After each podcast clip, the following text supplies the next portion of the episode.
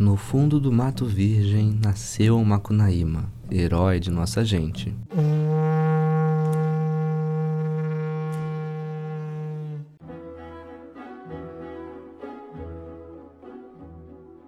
Já na meninice fez coisas de sarapantá. De primeiro, passou mais de seis anos não falando. Se o incitavam a falar, exclamava. Ai, que preguiça! E não falava mais nada. Ficava no canto da maloca, trepado no giral de Pachiúba, espiando o trabalho dos outros e principalmente os dois manos que tinha, Manape, já velhinho, e Jingue, na força de homem. Vivia deitado, mas se punha os olhos em dinheiro, Macunaíma dandava para ganhar vintém. Também espertava quando a família ia tomar banho no rio, todos juntos e nus. Passava o tempo do banho dando mergulho e as mulheres soltavam gritos gozados por causa dos guimuns, diz que habitando água doce por lá. No mucambo, se alguma cunhatã se aproximava dele para fazer festinha, Macunaíma punha as mãos na graça dela. Cunhatã se afastava. Nos machos, cuspia na cara, porém respeitava os mais velhos e frequentava com aplicação a murua, a poracê, o torê, o bocorocô, a cuco e o goque, todas essas danças religiosas da tribo.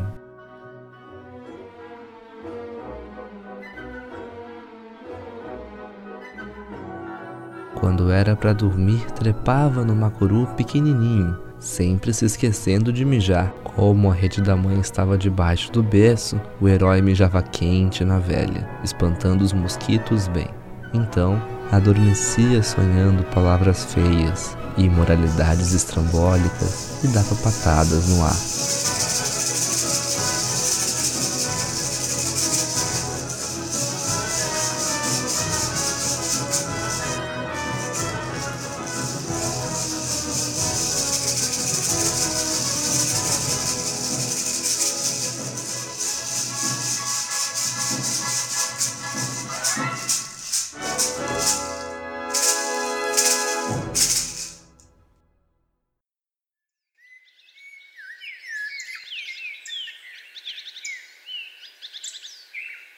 Conversas das mulheres no pino do dia, o assunto era sempre as peraltagens do herói. As mulheres se riam muito simpatizadas. Espinho que penica de pequeno já traz ponta. E numa pagelança, Reinagô fez um discurso e avisou que o herói era inteligente.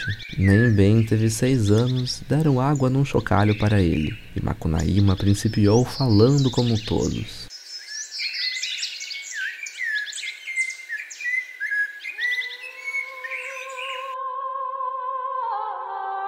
Pediu então que a mãe largasse da mandioca ralando na ceifadeira e levasse ele para passear no mato. A mãe não quis, porque não podia largar da mandioca não. Macunaíma chorou o dia inteiro.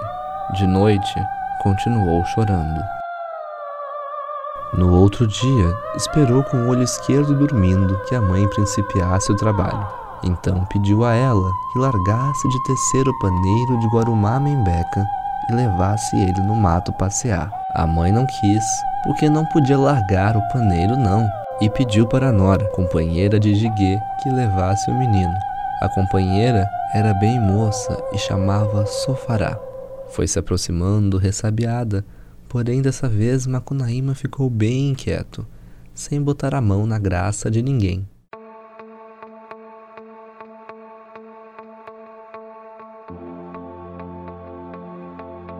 A moça carregou o piá nas costas e foi até o pé de aninga, na beira do rio. A água parara para inventar um ponteio de gozo nas folhas do javari. O longe estava bonito, com muitos bíguas e biguatingas avoando na estrada do furo.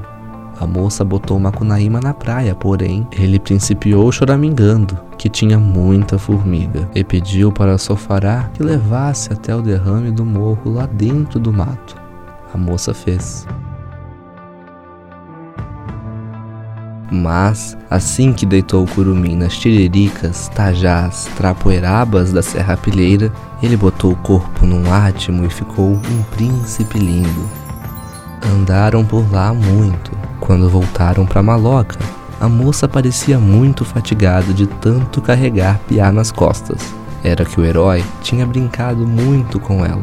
Nem bem ela deitou Macunaíma na rede, Jiguê já chegava de pescar de puçá e a companheira não trabalhara nada. Jiguê enquislou e depois de catar os carrapatos deu nela muito. Sofará aguentou a sova sem falar um isto.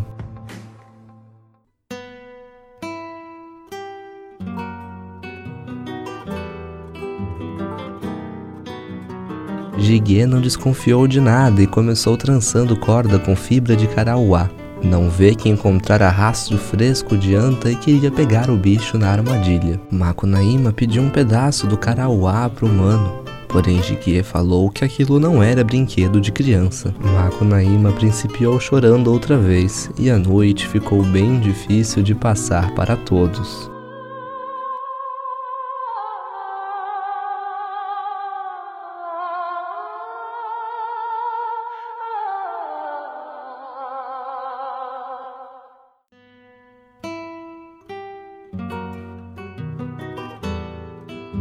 Outro dia, Jiguê levantou cedo para fazer a armadilha e, enxergando o menino tristinho, falou: Bom dia, coraçãozinho dos outros. Porém, Macunaíma fechou-se em copas carrancudo. Não quer falar comigo, é? Estou de mal. Por causa? Então Macunaíma pediu fibra de carauá. Jiguê olhou para ele com ódio e mandou a companheira arranjar fio para o menino a moça fez. Macunaíma agradeceu e foi pedir pro pai de terreiro que trançasse uma corda para ele e assoprasse bem nela fumaça de petum. Quando estava tudo pronto, Macunaíma pediu para a mãe que deixasse o caxiri fermentando e levasse ele no mato passear. A velha não podia por causa do trabalho, mas a companheira de Jiguê, muito sonsa, falou para a sogra que estava às ordens e foi no mato com piá nas costas.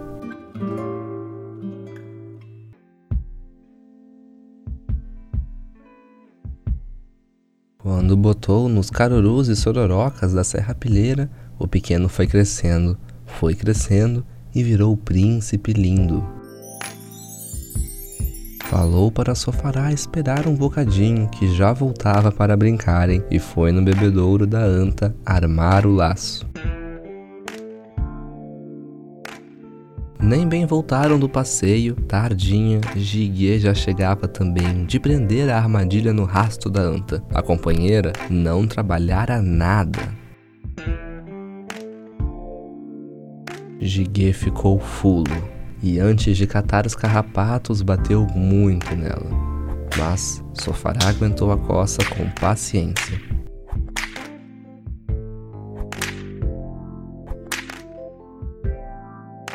No outro dia, a arraiada ainda estava acabando de trepar nas árvores. Macunaíma acordou todos, fazendo um bué medonho. Que fossem, que fossem no bebedouro buscar a bicha que ele caçara. Porém, ninguém acreditou e todos principiaram o trabalho do dia.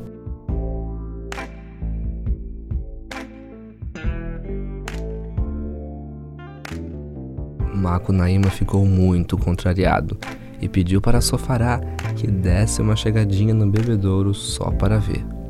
A moça fez e voltou falando para todos que de fato estava no laço uma anta muito grande já morta. Toda a tribo foi buscar a bicha, matutando a inteligência do curumim. Quando o Jiguê chegou com a corda de curauá vazia, encontrou todos tratando da caça ajudou, e quando foi para repartir, não deu nenhum pedaço de carne para Macunaíma, só tripas.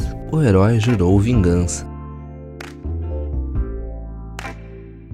No outro dia, pediu para Sofará que levasse ele a passear, e ficaram no mato até a boca da noite. Nem bem o menino tocou no forliço e virou um príncipe fogoso. Brincaram, depois de brincarem três feitas, correram mato fora fazendo festinhas um pro outro. Depois das festinhas de Cotucá, fizeram a das cócegas. Depois se enterraram na areia. Depois se queimaram com fogo de palha. Isso foram muitas festinhas. Macunaíma pegou no tronco de Copaíba e se escondeu por detrás da pidanheira. Quando o Sofará veio correndo, Ele deu com pau na cabeça dela, fez uma brecha que a moça caiu, torcendo de riso aos pés dele. Puxou por uma perna. Macunaíma gemia de gosto, se agarrando no tronco gigante. Então, a moça abocanhou o dedão do pé dele e engoliu. Macunaíma, chorando de alegria, tatuou o corpo dela com o sangue do pé. Depois, retesou os músculos, se erguendo num trapézio de cipó e aos pulos atingiu num átimo o galho mais alto da piranheira. Sofará trepava atrás. O ramo fininho vergou oscilando com o peso do príncipe. Quando a moça chegou, também no topo eles brincaram outra vez, balanceando no céu. Depois de brincarem, Macunaíma quis fazer uma festinha em Sofará.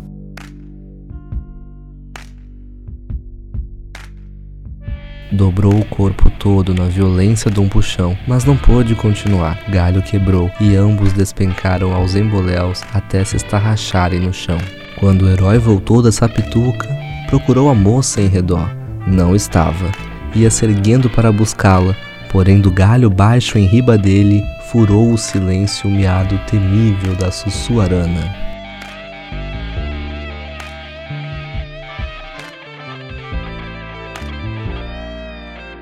O herói se estatelou de medo e fechou os olhos para ser comido sem ver. Então se escutou um risinho e Makunaíma tomou como uma cusparada no peito. Era a moça. Principiou atirando pedras nela, e quando feria, Sofará gritava de excitação, tatuando o corpo dele embaixo, com o sangue espirrando. Afinal, uma pedra lascou o canto da boca da moça e moeu três dentes. Ela pulou do galho, tombou sentada na barriga do herói, que a envolveu num corpo todo, uivando de prazer, e brincaram mais uma vez.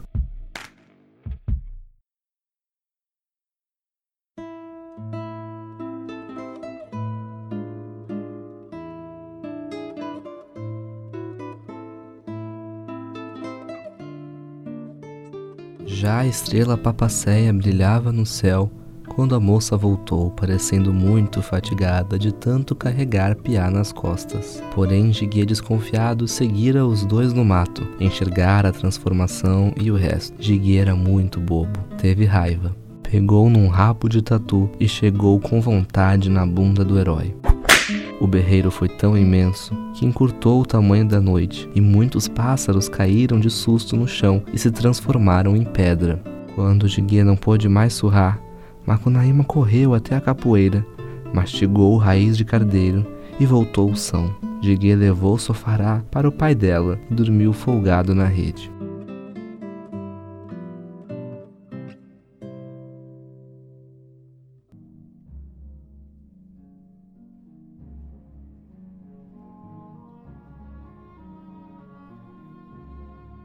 Jiguê era muito bobo e no outro dia apareceu puxando pela mão Macunhatã.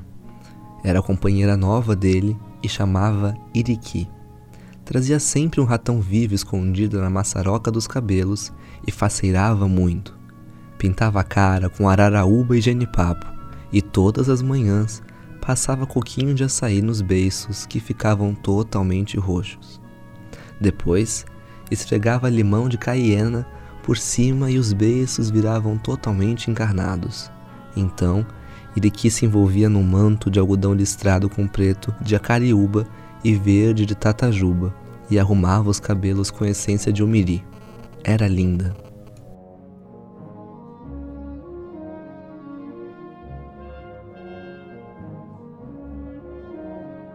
Hora depois de todos comerem a anta de Macunaíma, a fome bateu no mocambo. Caça? Ninguém pegava caça mais, nem algum tatu-galinha aparecia, e por causa de Manaap ter matado um boto para comerem, o sapo Cunauru chamado Maraguigana, pai do boto, fitou enfesado. Mandou a enchente e o milharal apodreceu. Comeram tudo, até a crueira dura se acabou, e o fogaréu da noite e dia não moqueava nada não. Era só para remediar a friagem que caiu. Não havia pra gente assar nele nenhuma isca de jobá. Então Macunaíma quis se divertir um pouco. Falou para os manos que ainda tinha muita piaba, muito jeju, muito matrinchão e jatuaranas, todos esses peixes do rio, e que fosse então bater timbó. Manaap disse: Não se encontra mais Timbó. Junto daquela grota onde tem dinheiro enterrado, enxerguei um depotismo de Timbó. Então venha com a gente para mostrar onde que é. Foram. A margem estava traiçoeira e nem se achava bem o que era terra e o que era rio entre as mamoranas copadas. Manaap e Jiguê procuravam, procuravam elameados até os dentes, degringolando jugue nos barreiros ocultos pela inundação, e pulavam se livrando dos buracos aos berros, com as mãos para trás, por causa dos candirus safadinhos querendo entrar por eles. Macunaíma ria por dentro, vendo as micagens dos manos campeando o timbó. Fingia campear também, mas não dava passo não, bem enxutinho no firme. Quando os manos passavam perto dele, se agachava e gemia de fadiga.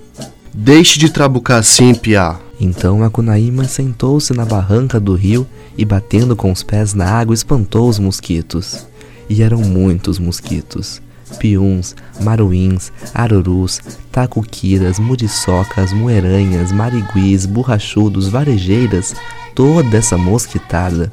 Quando foi de tardezinha, os manos vieram buscar Macunaíma tiriricas por não terem topado com nenhum pé de timbó. O herói teve medo e disfarçou. Acharam? Que achamos nada. Pois foi aqui mesmo que eu enxerguei Timbó. Timbó já foi gente um dia que nem nós. Presenciou que andava campeando ele e sorveteu. Timbó foi gente um dia que nem nós.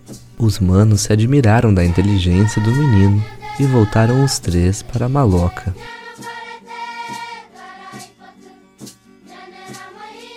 Macunaíma estava muito contrariado por causa da fome. No outro dia falou para a velha. Mãe, quem que leva nossa casa pra outra banda do rio lá no Teso? Quem que leva? Fez olhos um bocadinho, véia. E pergunta assim. A velha fez. Macunaíma pediu para ela ficar mais tempo com os olhos fechados e carregou tejupar, marombas, flechas, pícoas e sapícoas, corotes, urupemas, redes. Todos esses trens para um aberto do mato lá no Teso, do outro lado do rio. Quando a velha abriu os olhos, estava tudo lá e tinha caça, peixes, bananeiras dando, tinha comida por demais. Então foi cortar banana. Ainda que mal te pergunte, mãe. Por que a senhora arranca tanta pacova assim? Ó, meu filho, levar para os nossos manos Jiguê e Manap que estão padecendo fome. Hum. Macunaíma ficou muito contrariado. Mãe, quem que leva nossa casa pra outra banda do Rio do Banhado? Quem que leva? Pergunta assim. A velha fez. Macunaíma pediu para ela ficar com os olhos fechados e levou todos os carregos, tudo, para o lugar em que estavam no mondongo imundado. Quando a velha abriu os olhos, tudo estava no lugar de dantes, vizinhando com os tejupares do mano Manaap e do mano Jiguê com a linda Iriki. E todos ficaram roncando de fome outra vez. Então a velha teve uma raiva maldita. Carregou o herói na cintura e partiu. Atravessou o mato e chegou no capoeirão chamado Cafundó dos Judas. Andou légua e meia nele. Nem se enxergava mato mais. Era um coberto plano, apenas movimentado com o pulinho dos cajueiros. Nem guache animava a solidão. A velha botou o curumim no campo, onde ele não podia crescer mais, e falou: Agora, vossa mãe vai embora. Tu ficas perdido no coberto e não vai mais poder crescer. E desapareceu. Macunaíma assustou o deserto e sentiu que ia chorar, mas não tinha ninguém por ali. Não chorou não. Criou coragem e botou o pé na estrada, tremelicando com as perninhas de arco. Vagabundou de del em del semana, até que topou com um curupira, inoqueando carne, acompanhado por o cachorro dele, Papamel. Meu avô, dá caça pra me comer. Sim, Cortou a carne da perna, moqueou e deu pro menino. o que você tá fazendo na capoeira, rapaz? Passeando. Ah, não diga. Pois é, passeando. Então contou o castigo da mãe, por causa dele ter sido malévolo pros manos.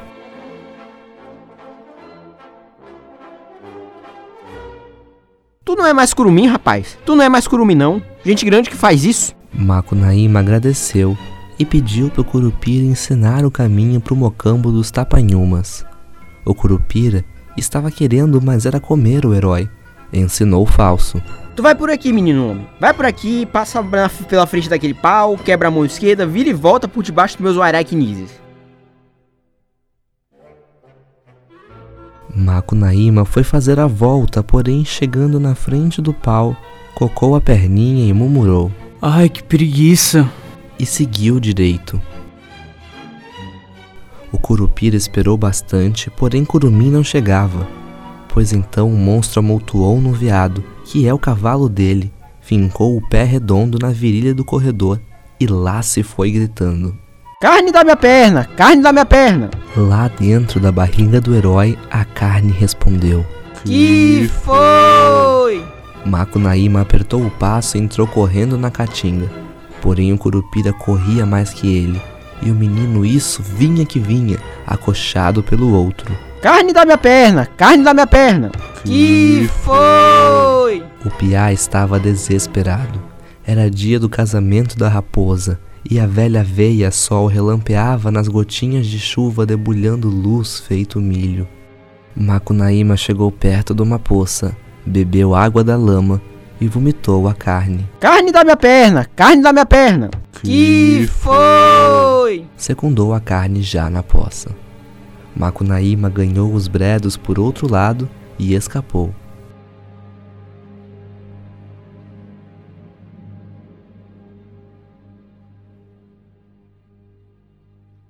Légua e meia adiante, por detrás de um formigueiro, escutou uma voz cantando. Acute pita canhei. Acute pita canhei. Foi lá e topou com a cotia farinhando mandioca num tapete de jachara. Minha avó, dá aipim pra me comer? Sim. Que que você tá fazendo na caatinga, meu neto? Passeando. Ah, o quê? Passeando então. E contou como enganara o Curupira. Culumim faz isso não, meu neto. Culumim faz isso não. Vou te igualar o corpo com o bestunto.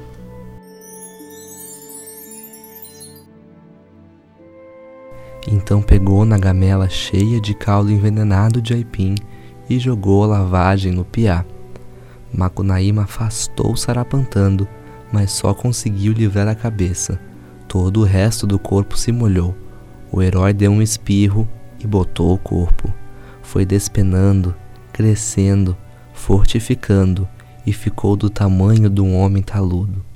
Porém a cabeça não molhada ficou para sempre rombuda, com a carinha enjoativa de piá. Macunaíma agradeceu o feito e frechou cantando pro mocambo nativo.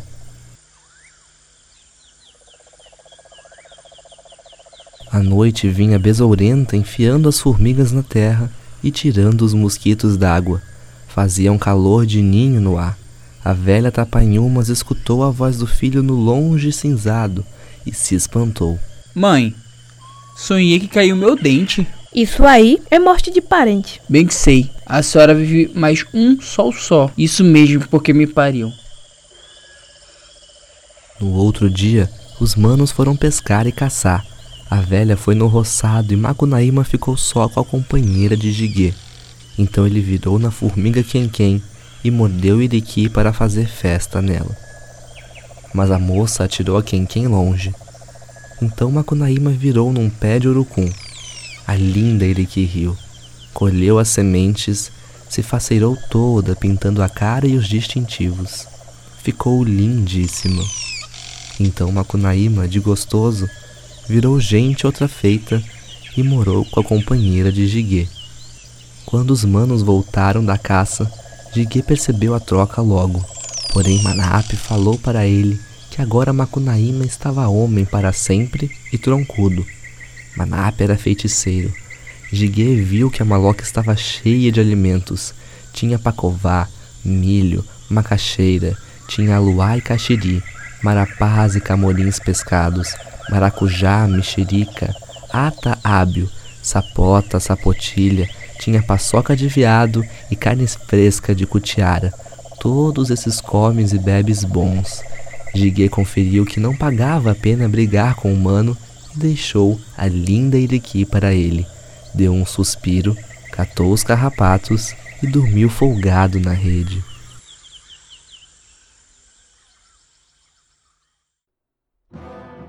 No outro dia, Macunaíma, depois de brincar cedinho com a linda Iriqui, saiu para dar uma voltinha. Atravessou o reino encantado da Pedra Bonita em Pernambuco e, quando estava chegando na cidade de Santarém, topou com uma viada parida. É seu caço. E perseguiu a viada. Essa escapuliu fácil, mas o herói pôde pegar o filhinho dela, que nem não andava quase se escondeu por detrás de uma carapanuaba e cutucou o viadinho. Fez ele berrar. A viada ficou feito louca, esbugalhou os olhos, parou, tortuveou e veio vindo, veio vindo, parou ali mesmo de fronte chorando de amor. Então o herói flechou a viada parida. Ela caiu, esperneou um bocado e ficou rija, estirada no chão. O herói cantou vitória. Chegou perto da viada, olhou o que mais olhou e deu um grito, desmaiando. Tinha sido uma peça de Ayangá. Não era viada não, era a própria mãe Tapanhumas que Macunaíma flechara e estava morta ali, toda arranhada com os espinhos das tiaras de mandacarus do mato.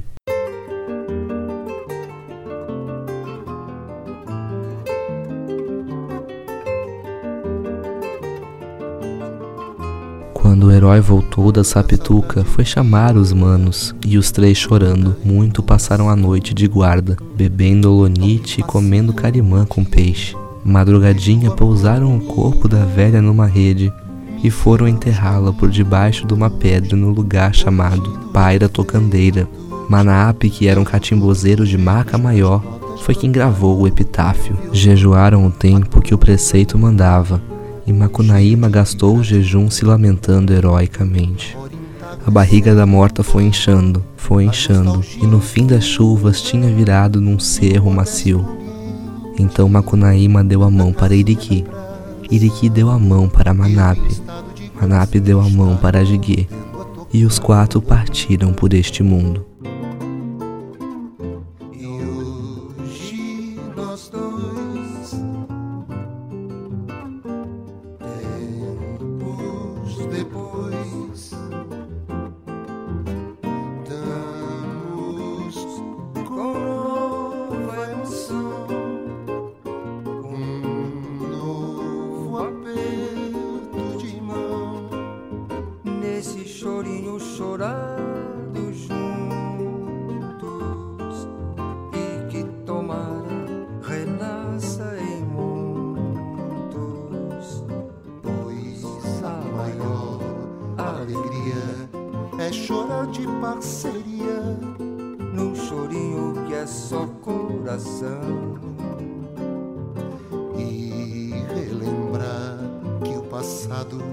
Vive no choro chorado